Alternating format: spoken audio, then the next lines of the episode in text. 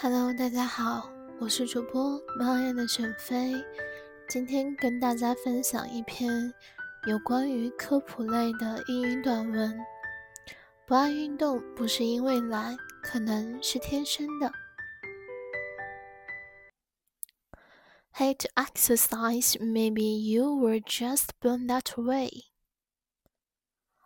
I have a bunch of friends who have decided to run their first marathon or half marathon this year. Meanwhile, the thought of jogging a quarter mile makes me want to go into hiding for the rest of the day. For years, I have been told that exercise relieves stress. Not so for me. I feel better when I get what needs to be done accomplished.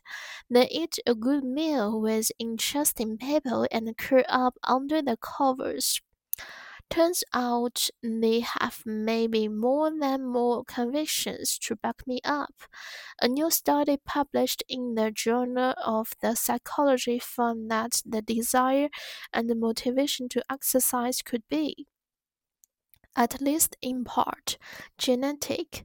You heard them, it's not just a matter of busy schedules or laziness. Researchers bred mice over many generations in order to separate them into two distinct groups those who happily spend hours on running wheels and those who, for the most part, avoided them. Brain activity in the more active rats show they were primed to find running rewarding even before they'd done much of it but that doesn't mean that aversion to working out is your dynasty. When non-runner rats were first to start moving, their brains began to change, responding in ways that made exercise more rewarding. And while some people, like rats, maybe predisposed to enjoy cycle activity, genes aren't destiny, People can decide to exercise whatever their inheritance, said Frank Booth, a professor of biomedical scientist at the University of Missouri who oversaw the study.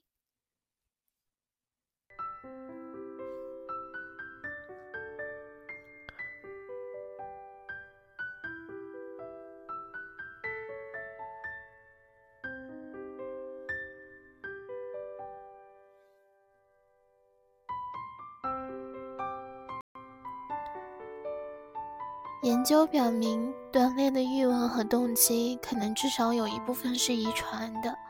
你会听到，这不仅仅是繁忙或是懒惰的问题。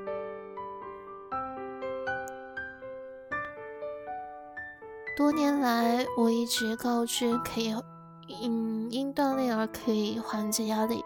对我来说，这不并不是这样。当我完成了所需要完成的事情，然后吃了一顿。分睡的餐食，窝在被窝里会感觉好多了。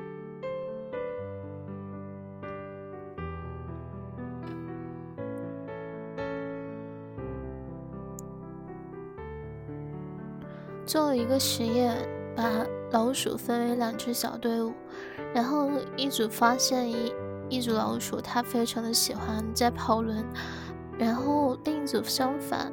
那些爱活动的老鼠，甚至把跑步是当成重要的事情。在他们做这件事之前，这并不代表厌恶运动会是你的命运。当那些不喜欢的跑步的老鼠开始专注起来，他们的大脑也开始发生变化，认为运动变得有价值。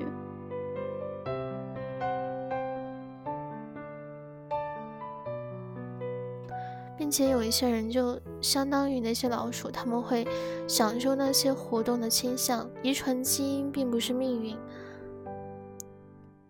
所以说教授说明这个研究，它可以说明的是，人们可以决定他去不去运动，不用特别在意他们的遗传，因为运动也是可以改变你的大脑结构，并慢慢习惯于。运动，而让你的身体发生一些改变。